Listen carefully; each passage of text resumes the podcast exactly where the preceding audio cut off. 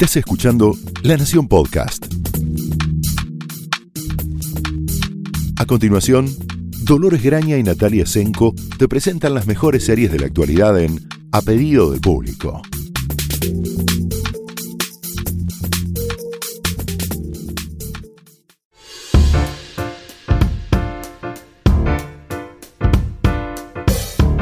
Hola, bienvenidos a un nuevo episodio de A pedido del público, El Regreso. Yo soy Dolores Graña. Hola, soy Natalia Senko. Bueno, y acá estamos de vuelta después de un pequeño parate eh, con todos los ánimos y energías eh, para enfrentar la temporada de premios. Eh, porque Claro. sí, aunque estemos en cuarentena, en, al menos en Estados Unidos la- los premios siguen, la vida sigue. Eh, Sí, eh, y siguen distintos y que está bueno este, un poco conversarlo, ¿no? O sea, tenemos eh, esta época del año, agosto, septiembre, siempre es el comienzo oficial, digamos, de temporada de premios con los Emmy. después empiezan los festivales de cine, Toronto, bueno, este año va a todo, todo muy distinto, Todo- por eso todo sí, muy distinto, pero bueno, la fecha de los semi, raro y encendido como va a ser, pero se mantiene. 20 de septiembre. Eso, 20 de septiembre. Tenemos Perfecto, más o menos un mes para que todas las los, los programas y las actuaciones de los que vamos a hablar, vamos a hablar de algunas, las categorías son siguen creciendo en los Emmy para responder a la cantidad de producción. De hecho, uno de los grandes cambios Exacto. de este año es la separación entre serie limitada y telefilm por la cantidad de nominados que tenía cada una de esa categoría única. La dividieron en Sí. dos, así que hay tiempo para un mes entero para ponerse al día para llegar a los, a los Emmy y poder decir, Sí. ese sí, qué porquería, lo afanaron, por lo, el sí, mejor. por lo etcétera. menos un capítulo de algo, ¿no? Eh, para, para, que, para dar una idea, este año en la categoría de drama, eh, eh, en todas las categorías decidieron que se ajustaba la cantidad de nominados posibles a la cantidad de presentaciones eh, de programas. Es decir, en, el, en la categoría de drama se presentaron posibles precandidatos 197 programas. Por ende, hay 10 nominados en la categoría de mejor drama. Cosa que es una locura eh, total, pero es la realidad de una industria que, era, que este año, bueno, el año pasado en realidad, eh, digamos 2019, principios de 2020, eh, emitió, produjo más de 500 series. Sí, casi cerca de 600 en realidad. También debemos hacer esta aclaración que es importante a la hora de preguntarnos por qué ciertas actuaciones o ciertos programas no reciben nominación, que a diferencia de los Globos de Oro seleccionados por la Asociación de Prensa Extranjera, en el caso de los Emmy, tanto los creadores y responsables de cada programa como cada uno de los actores, guionistas, directores y todas las personas que participan en su respectiva categoría profesional en los Emmy, seleccionan ellos mismos el o los capítulos que van a presentar a consideración de los paneles que hacen la preselección. Entonces, Exacto. van a ver que en la premiación, esto es sobre todo eh, más evidente en el caso de las categorías denominadas técnicas, por ejemplo, dirección o guion, el guion de una serie no es premiada por la totalidad de esa temporada, sino por el capítulo específico que fue sometida a juicio del panel que decide, bueno, este es un preseleccionado sobre el cual, este es un nominado sobre el cual vamos a votar. Entonces, Exacto, es como cuestión a veces con- también de elegir bien. No es solo tener el claro. talento, sino saber elegir el capítulo que va a llamar la atención de los eh, socios. Exacto, que son además, eh, vos ponías el ejemplo de los globos de oro, bueno, en los globos de oro eh, votan algo así como 90 y pocos de personas, Mm. ya hablaremos en su momento. En su de momento, el punching ball de la crítica, exacto. Sí, que además hace mérito año tras año para, Sí. para hacerlo, pero en los eh, Emmy, eh, es, eh, digamos, la, ca- la Academia de Televisión supera de, de posibles votantes, ya supera los 14.000, si no me equivoco. Eh, entonces, digamos, la, la- la diferencia ya por mismo volumen es clara, y ni hablar que eh, para poder votar en los Emmy tenés que ser eh, en tu industria, sea el, digamos, la escritura, sea la dirección, tenés que estar activo tenés que tener créditos suficientes para votar, digamos. Pero bueno, más allá de eso, esos son los números. Para mí este año, eh, mirando así, haciendo un cruce de nominaciones no, eh, más, más, general, más, digamos, plano general, a mí me pone muy contenta que, por ejemplo, Watchmen sea el programa más nominado. sí, ciertamente fue HBO lo que marcó, digamos, el fin del año pasado y el principio de esto es una serie que no se parece a nada. Es compite, debemos, debemos recordar, compite como no va a tener una segunda temporada, compite en la categoría de serie limitada, ¿no? En la de drama, en donde podríamos esperar que aparezca. Eh, no, no.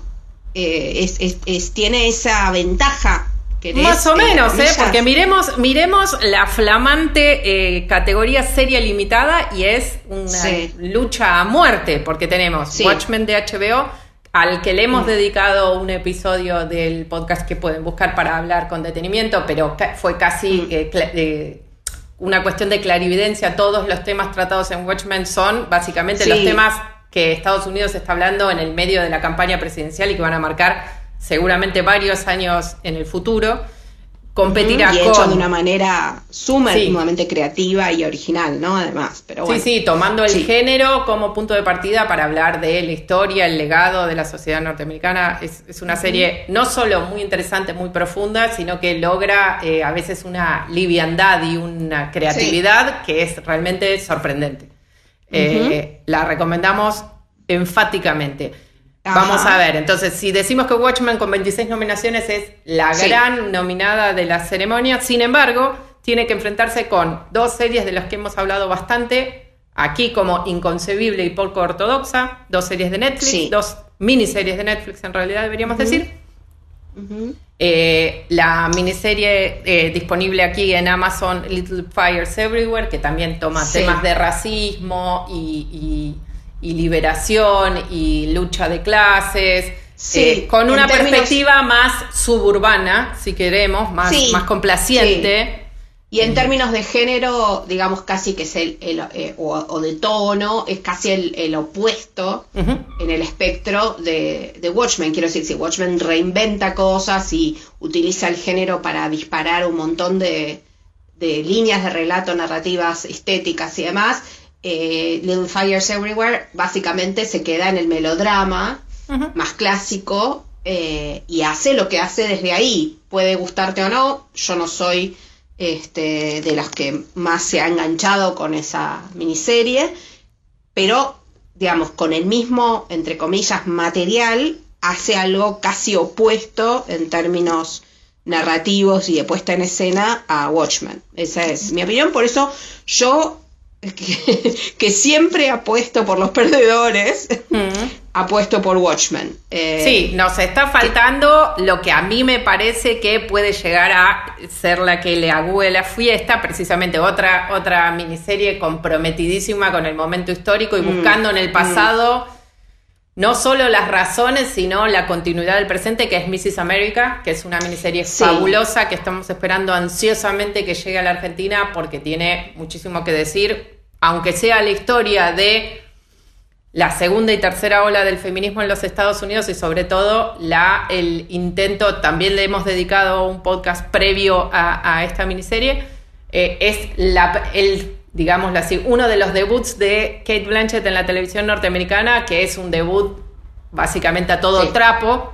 Eh, ella decide tomar el rol de, digamos, lo que es la villana de la historia, que es una la principal responsable de que una enmienda constitucional que garantizaba la, imposibilidad de discriminar en base al sexo, al género, diríamos ahora, en ese momento era el sexo, eh, no lograra ser ratificada por los estados norteamericanos a tiempo como para perder eh, vigencia. Entonces, la, la, serie, lo que, la miniserie lo que cuenta es toda la lucha política, de lobby, de manifestaciones de grandes figuras del feminismo de la época como Gloria Steinem, Bella Abzug, un montón de, personajes conocidos eh, y toda la trastienda de las historias cada una. Cada capítulo está centrado en uno de los personajes a los que va en profundidad y a la vez avanza la historia de cómo fue eh, esta, esta, pelea política, eh, social y, judicial y legislativa por promulgarla o impedirlo. Es una serie muy, muy buena, pero... Para mí, digamos, en términos de coyunturas, digamos, reales, de la vida real, en competencia, creo que Watchmen tiene dos o tres pasos adelante o más que Mrs. América. Pero bueno, veremos. Lo que creo que no hay mucha duda es que la, la actriz a vencer entre las mejores actrices de serie limitada es Kate Blanchett, que cosa que es obvia, es difícil, es difícil, pero puede haber sorpresas. Lo, lo bueno del Emmy es que siempre pone la mira en el futuro más bien que en las carreras consolidadas. Entonces eso suele dar sorpresas. Debemos recordar que estos semis son los primeros de la era post Game of Thrones. Es el primer año en el que Game of Thrones no compite. Eh, también es el primer año en el que recibieron sus primeras nominaciones Apple TV Plus y Disney Plus, dos nuevos eh, sistemas de streaming que vienen a terciar en la eterna batalla entre Netflix y HBO. Repasemos un poco, si querés, la categoría drama y la categoría comedia, porque es una buena eh. muestra de la gran renovación que ha habido en este, en este, en este año en particular.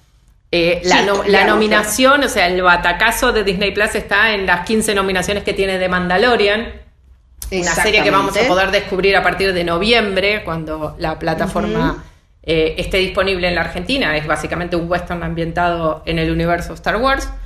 Eh, Exactamente. Tenemos también eh, a ver. clásicos como Better Call Saul, o The Crown, o The Handmaid's Tale, Killing Eve mismo, Ozark, Stranger Things y Succession. Es una buena mezcla de lo nuevo, lo más comercial, lo más eh, mm, exquisito. Sí, sí, está casi todo ahí. Muy buenas eh, series todas. La, sí, bueno, eh, discutible, pero creo que la gran pelea ahí está, no solo lo creo yo, digamos, es lo, lo, que vienen en las, en las encuestas y demás cosas que suelen hacer los medios norteamericanos muy afectos a este tipo de competencias, que la, la gran pelea está ahí entre Succession y Ozark. Eh, sí, eh, Succession realmente merecería un, espaldarazo de la nueva próxima gran serie dramática de, HBO. Por otro lado, Better Call Saul está de salida y nunca ha recibido eh, ningún premio grande más allá de su de su reputación como una digna sucesora de Breaking Bad. Creo que eh, igual ese es su mayor problema. Eh, bueno, es, es el, continuador es, es, una cruz para muchas series. Incluso en el caso de Better Call Saul, que es una sucesora muy digna de un fenómeno como tal. No, absolutamente, y que hasta, hasta por momentos tiene momentos brillantes y hasta superadores de la serie, digamos, de origen, pero eh, quedó bueno, es, es, su propia, es su propia ventaja y cruz al mismo tiempo. Yo ahí eh, debería decirte que los eslabones más débiles, claramente, bueno, por un lado Stranger Things, ya lo hemos discutido muchísimo, es una serie que está ahí casi por responder una, una de, un segmento demográfico que pretendemos atraer a la ceremonia, más que es, es, uno distinto a todo el resto. Ozark es una buena serie que sin embargo no sé si está para, para tantos pergaminos, pero entiendo que es muy hace, hace, hace corriente, digamos, hace chispa con un montón de preocupaciones de eh, sus televidentes y el público norteamericano y como serie de familia disfuncional metida en el crimen hay muchas Para mí es, es, es, otra vez eh, Breaking Bad 2, eh, Por eso, regreso. Todo bien, eh, es muy valorable, las actuaciones son espectaculares. a, mí, a mí personalmente no me interesa, pero bueno, entiendo el atractivo, entiendo que viene a ocupar en la línea de familiar, en el árbol genealógico de Sopranos, sí, sí, Breaking Bad y Ozark es lógico, se entiende y es lógico también que tenga un público absolutamente fiel, fanático y, defensor a ultranza. Em, a mí me parece que tanto eh, Killing Eve como eh, The Handmaid's Tale han visto mejores épocas. Sí, sí, por supuesto. Cada, cada año que pasa es un poco menos, digamos. Es como la ley de, Es como una entropía. A medida que va pasando mm. el tiempo, cada vez hay menos de lo que en su momento fue tan, tan llamativo, tan impactante, tan original. Eh, son son esas nominaciones medio por el prestigio o el legado de la serie y por sus estrellas que van a estar presentes, al menos para escuchar como su nombre no va a ser el, ganador. Eh, pero es completamente entendible. Eh, mm, seguramente el año que viene, quizás hubiera, hubiera sido esperable que, por ejemplo, The Morning Show estuviera eh, incluido en lugar de algunas de estas precisamente series que han mm. visto mejores momentos, pero hay veces que estas cosas llevan, llevan más tiempo, no porque The Morning Show sea una joya, pero sí tenía, tiene los mismos calibres o, eh, quilates de estrellato que estaban buscando acá con cosas como Stranger Things, por ejemplo. Exacto, lo que pasa es que, bueno, eh, va a sonar a, antiguaya lo que voy a decir, pero sigue siendo eh, Apple TV Plus una pantalla fría.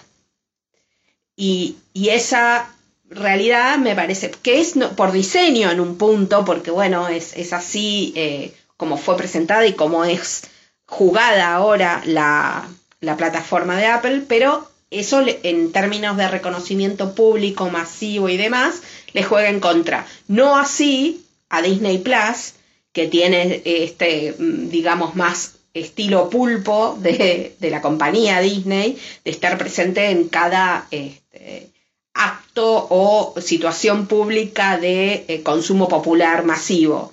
En el caso de Mandalorian, me parece que más allá de que es una serie sumamente interesante, sumamente eh, entretenida y bien realizada, espectacularmente bien realizada, John Favreau es, su showrunner y em, demuestra todo el poderío de Disney, de Lucasfilm y todo lo demás, creo que no, no, no está en la misma categoría de, las, de los otros dramas, ¿no? Eh, quizás eh, tiene que pasar unos años para que además eh, vuelva los semia a mirar a el género, en el caso como lo, como lo hizo con la fantasía de Game of Thrones, con ese cariño, digamos, ¿no? En este caso el western además es un género que Hollywood ha eh, amado y maltratado en casi igual medida, entonces me parece que es más difícil que tenga ese espacio. Ahora, no sabemos ya, segunda y tercera temporada están confirmadas y en, marcha. Bueno, eh, a esta altura de la pandemia no sabemos exactamente en qué estadio está la, grabación. Exacto, pero que van a existir, van a existir, eso lo sabemos. Em, y bueno, veremos yo, mm, así, viste, en, en, una cuestión sumamente egocéntrica y ególatra, digo que tendría que ganar Succession, después véngame a buscar cuando no sea así. Y no, no, no, es quien debería ganar, lo que eh, no es ni remotamente garantía de que eso ocurra, hay veces que es garantía de que pierda, pero sí, bueno. en mi caso sí. En mi caso eh, suele ser. Veamos entonces eh, la otra gran categoría que es comedia, en donde también está muy claro el momento de transición entre. es un gran muestrario de todo lo que. las cosas disímiles que podemos entender por comedia televisiva en este momento. Por ejemplo, tenemos casi una de esos, viste, participantes tipo Legacy, que es Curb Your Enthusiasm, en su temporada número 10. Em, que por otro lado tuvo una excelente temporada. Sí, una gran temporada número 10, después, un regreso después de, un tiempo largo fuera del aire. La comedia de, está disponible en HBO Go, las 10 temporadas completas. Si quieren hacer una maratón de Larry David de aquí hasta uh, la noche de Emmy tengan cuidado igual en este contexto, porque no los va a amigar con el mundo, todo lo contrario, pero es realmente, tiene momentos de risotada desenfrenada y otros de, bueno, nada, es Larry David, como, como dicen los chicos, cringe. Cringe, exactamente. Sí, mucho cringe y mucha F de fail también, por hacernos las jóvenes, ¿no? mucha F. No, nos van a poner el meme de, no, no, de Steve una cosa de viejazo total. Sepan disculpar. Avancemos. Eh, aparte de eso, tenemos también una última temporada de una serie de, como de The Good Place, que fue también un cimbronazo en las posibilidades de lo que podía ser la comedia norteamericana, una comedia muy volcada a la filosofía y a lo trascendental y al lugar que tenían la- la- las, buenas, las buenas acciones en la posibilidad de cambiar nuestro destino. También hemos dedicado un episodio del podcast a The Good Place, por si quieren Sí, buscarlo. y también, y también hay que decirlo, una comedia que eh, tuvo una muy buena última temporada. Muy no buena. así la anterior, pero que la última temporada realmente repuntó de algo que venía un poco ahí, mm, un poco tecleando, digamos. Sí. Pero eh, yo creo Está que disponible completa en Netflix ahora para que puedan verla. La historia terminada. También tenemos una serie como Insecure de HBO. Otra vez Sí. eh, hay un lógico énfasis puesto en nuevas voces y voces de las minorías en todas las categorías, lo que hace que precisamente aumenta la diversidad y los registros, lo que siempre es, es interesante porque comparten la importancia, tipos de comedias muy tradicionales ya a esta altura, como la de Curb, con Insecure, Sí. que tiene el registro de Issa Rae, su creadora y protagonista, que es básicamente una, una mirada muy interesante con varios Sí. cambios de registro acerca de un grupo de eh, jóvenes, diríamos, ya no sé si son tan jóvenes, son treintañeros, ¿no? Pero bueno. sí, treintañeros, sí. Pongámosle sí. jóvenes. Pero bueno, son los, los jóvenes en el sentido de la nueva adolescencia, ¿no? Que termina a los 40. Ponele. Vos, vos tenés, vos tenés, lo tenés chequeado, ponele que sí. Eh, no, no, lo dije en signo de pregunta, pero ah, bueno, ok. el No, personaje. seguramente nuestros oyentes podrán iluminarnos acerca del particular. No, pero digo en términos de que cuando ves la historia, son de treintañeras las protagonistas, la, la protagonista y su mejor amiga por lo pronto, eh, y que, que- que ponen en marcha todo el relato, pero son muy distintas entre sí. eh, el personaje de, Issa eh, está más bien perdido en su vida, no tiene tanto en términos de su carrera como en términos emocionales, y en cambio su mejor amiga parece estar un poco más acomodada, pero todo el tiempo dan la sensación de que todavía están más en sintonía con sus épocas de universitarias que con La vida su adulta, época, sí. de ya de, digamos, fuerza laboral adulta, si querés. Digo, lo defino en términos laborales porque así es un poco como lo define la serie, Claro, también en términos de romances y demás, lo que tiene como muy, muy interesante, además de que está muy bien escrita y muy bien logrado eh, la descripción de personaje, es que si bien cuenta eh, una historia, digamos, de, de, una, de un grupo peculiar, que son los jóvenes, bueno, dijimos, treintañeros, eh, de, origen universitario, eh, de raza negra, viviendo en, en Los Ángeles. Sin embargo, la- las historias que va contando son muy propias de ese grupo y al mismo tiempo muy universales, que es, bueno, la clave de toda buena historia, está claro, ¿no? Eh, yo creo que igual, en este caso, aunque debe estar ahí la serie, no creo que tenga demasiadas posibilidades, porque es lo suficientemente novedosa para ganarse este lugar, pero no es lo suficientemente novedosa para ganar el premio, como sucedía con Fleabag, por ejemplo. No, no, claro. Pero bueno, es, es una discusión larga esa. No, pero, en- en- pero la discusión eh, llega a un lugar interesante cuando, por más que no sea una ganadora, comparte el espacio de, Mm. de- de- de recomendación, digamos, con series muy distintas, porque tenemos, Sí. eh, tenemos Insecure, tenemos The Good Place, tenemos Curve y tenemos una serie completamente convencional y clásica, muy bien realizada, pero casi podría haber eh, sido hecha en los estudios de Silú, de Lucille Ball, como el Sí. método Kominsky de Netflix. Es una serie muy divertida de ver, muy bien hecha, pero que es básicamente un paquete de nostalgia, por Sí. decirlo de algún modo. Por decirlo eh, elegantemente, diría yo. Exactamente. Eh, entonces es interesante que Insecure talle ahí un poco para funcionar Sí. en un diálogo, que esto es importante. Que series como estas reciben un tiempo en, temporada de premios donde no necesariamente los espectadores la vieron en su momento y les puede llamar la atención, puede conocer a los creadores, y Rey también es protagonista de películas escritas por otros y hay un movimiento entre los artistas como para abrir un poco los registros y los temas sobre todo. Tenemos cosas como renovar, ¿no? Claro, tenemos otra serie que se despide como Schitt's Creek, que es una serie divertidísima eh, y, revulsiva en modos un poco retorcidos también. Sí, sí, es clásica, eh, pero, pero digamos, es clásica en su estructura y muy novedosa y muy fresca, es adjetivo raro, pero lo es, eh, en, sus, en sus guiones, en su descripción de los personajes. es una pena, Schitt's Creek no ha tenido mucho, mucha repercusión local, porque eh, es eh, producida por la televisión canadiense, la compró un, para, para mostrarla en Estados Unidos un canal muy de nicho, muy poco popular, si queremos, eh, y después la recompró, no sé, no es la palabra, pero la, la tuvo la licencia Netflix en Estados Unidos, pero no en el resto del mundo. donde está en, América Latina exactamente. En Comedy Central y no está en, eh, por ahora, en ningún sistema de streaming. Cosa que limita su. Eh, así es como funciona eh, la televisión en este momento, limita su posibilidad de llegada, de alcance y de popularidad también, inevitablemente.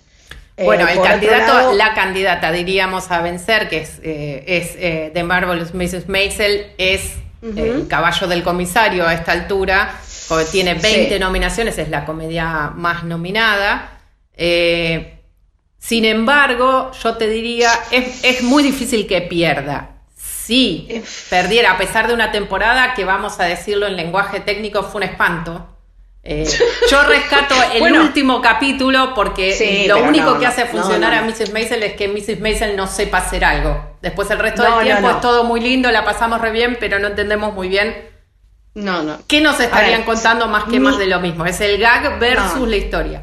Eh, mi trayectoria, mi trayectoria, yo sé que suena raro lo que estoy diciendo. Yo, Carlos Sacán, sí. Sí, no, no. Mi trayectoria apoya que no, va, no voy a ser yo la que va a criticar una serie de Amy Sherman Paladino. Es imposible. Mucho menos voy a ser yo la que va a criticar una serie de época. Mucho menos debería ser yo la que va a criticar una serie que pone el acento en una familia judía tradicional.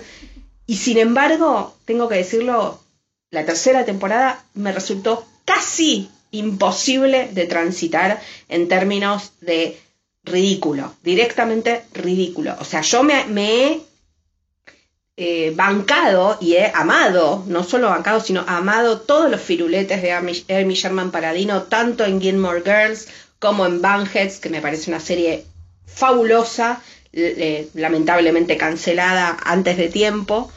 Eh, pero ya tercera temporada de Mrs. Maisel, donde eh, el personaje se torna una chirriante, insoportable versión de esa comediante, eh, digamos, eh, Joan Rivers, eh, en, tomando esteroides, mm. ya me resultó realmente insoportable. O sea, realmente me costó pasar cada de un episodio a otro. me parece que ahí el, el, la, barrera libre, el, el hacer lo que quieras de Amazon con, con Amy Sherman Paladino, no, le, no la benefició, para nada. Eh, que puede, que va a ganar o que es muy posible que gane porque tiene 20 nominaciones y el apoyo de Amazon, y bueno, puede ser, sí.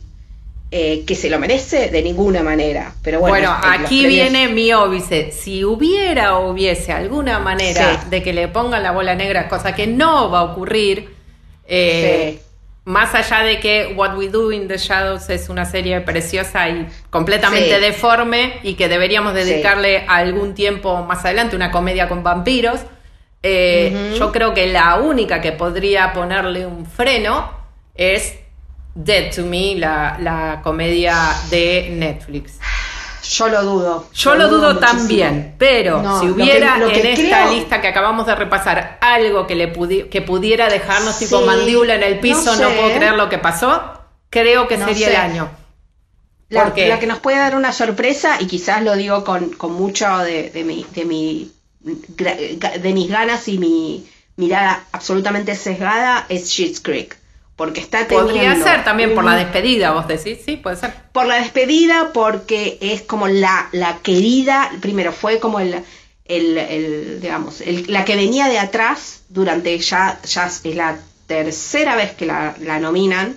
Eh, está nominada, está nominado todo su elenco, están nominados eh, sus creadores, están nominados sus guiones, eh, su dirección, eh, creo que si alguna le puede hacer fuerza desde un lugar además absolutamente amable y entrañable, que nadie jamás, entrañable y nadie jamás se va a quejar eh, de perder contra Schitt's Creek, eh, es esa comedia que además tiene a sus protagonistas, Catherine O'Hara y Eugene Levy, nominados y que dentro de lo que está sucediendo así en, términos de, promoción y de temporada de premios y demás, tan rara como es esta temporada, eh, Catherine O'Hara, por ejemplo, está primera entre las posibles ganadoras de mejor actriz de comedia.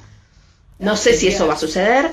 Sería, un batacazo divertido, sería algo que pasaría en Schitt's Creek, por ejemplo, en el que, bueno, obviamente la familia esta para no hacerlo demasiado largo, es una familia, es, diríamos, como una variación de los Kardashian más tradicionales que eh, con una jugada financiera terminan...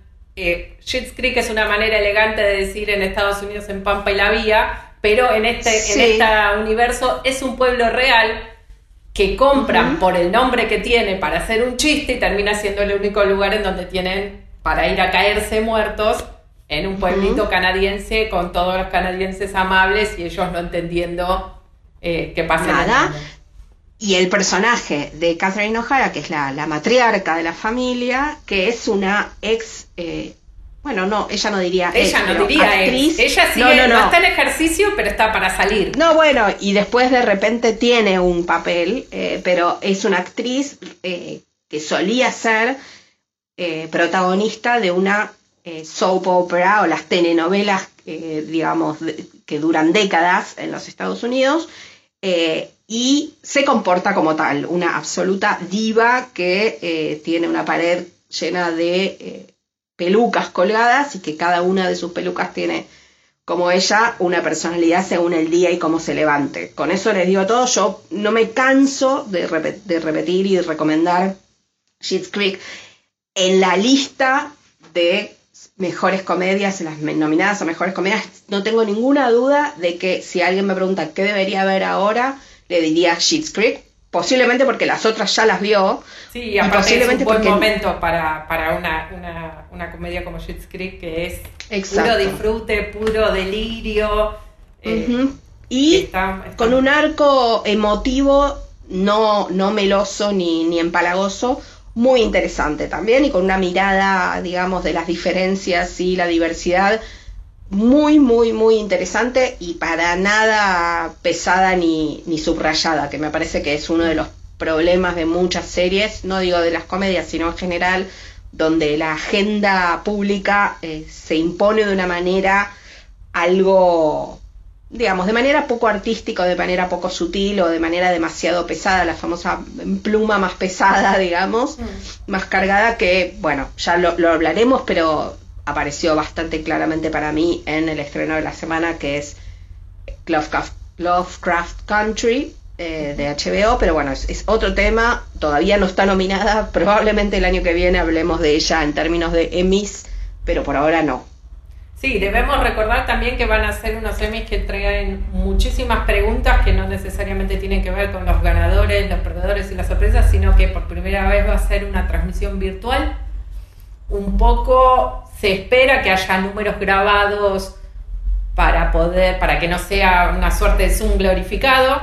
Un poco de lo que está, de los que se proponen, se puede ver en, en las transmisiones que están ocurriendo en estos días a partir de eh, esta semana con la convención demócrata, en la cual se hace todo de forma remota, pero hay segmentos grabados y presentadores eh, de manera de poder hacer transiciones más fluidas, pero es una incógnita grande saber si un premio de la envergadura del Emmy puede sostenerse de este modo. Ya al principio de año tuvimos a los Oscars en un contexto completamente distinto, tuvimos a los Oscars sin conductor, en este caso es un paso más adelante de estirar eh, lo que entendemos por premio, vamos a ver si se rompe o no. Eh, eh, a mediados de septiembre lo sabremos, no sabemos en qué contexto, cuántas cosas se van a poder permitir en esa transmisión, si se va a poder juntar el elenco completo de una serie a recibirlo en un lugar o van a estar, va a ser un solo representante hasta el momento. Los datos son mínimos porque seguramente están chequeando hasta último momento hasta dónde los dejan llegar. Eh, Posiblemente y porque también, eh, bueno, California está pasando así de del cierre a la apertura mm, y, de vuelta todo el tiempo y porque también, bueno, obviamente muchos elencos no están en California, mucha gente por ejemplo, no sé, por decirles, eh, Sarah Snook, que es una de las protagonistas de Succession, que eh, está nominada además como mejor actriz de reparto en este caso, es australiana y está en Australia. Eh, y no va a moverse de Australia porque no puede y porque no creo que tenga la intención de ir a Estados Unidos en este momento. Sí, sobre todo que California es uno de los estados más afectados por este, por los rebrotes que ocurrieron a medida de la reapertura de Estados Unidos. Estamos en plena campaña electoral también, entonces seguramente va a haber bastante solapamiento entre las apariciones de muchas estrellas que van a tener que elegir voy al Emmy o voy a hacer campaña por Joe Biden. En... Sí, bueno, o hay hago campaña en los Emmy. bueno, claro. O hago, hago campaña en los Emmy que ya nos ha pasado, nos pasó en su momento, nos ha pasado, digo, como periodistas que cubrimos premios, ¿no? Eh, cuando... No en tanto estrellas, vos decís que es mejor aclarar. bueno, yo estuve en los semis. vos no, pero yo estuve en los semis dos veces.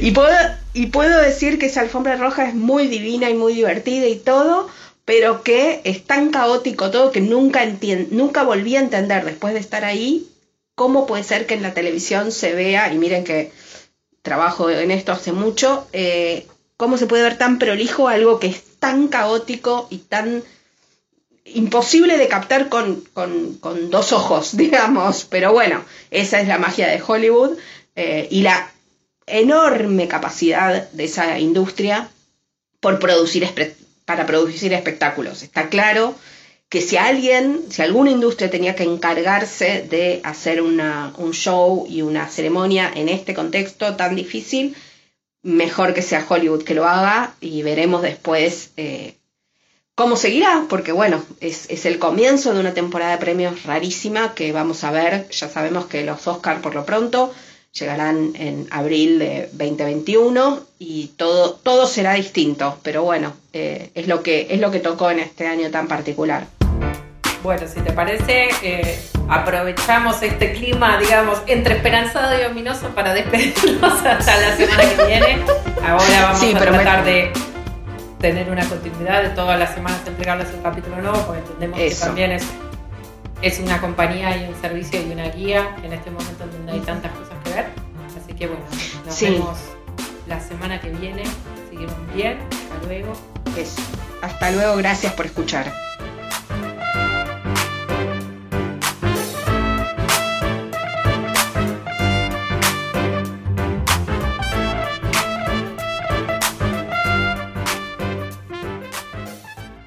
Esto fue A Pedido del Público, un podcast exclusivo de La Nación. Escucha todos los programas de La Nación Podcast en www.lanacion.com.ar. Suscríbete para no perderte ningún episodio. Estamos en Spotify, Apple Podcast, Google Podcast y en tu reproductor de podcast favorito. Seguí escuchando La Nación Podcast.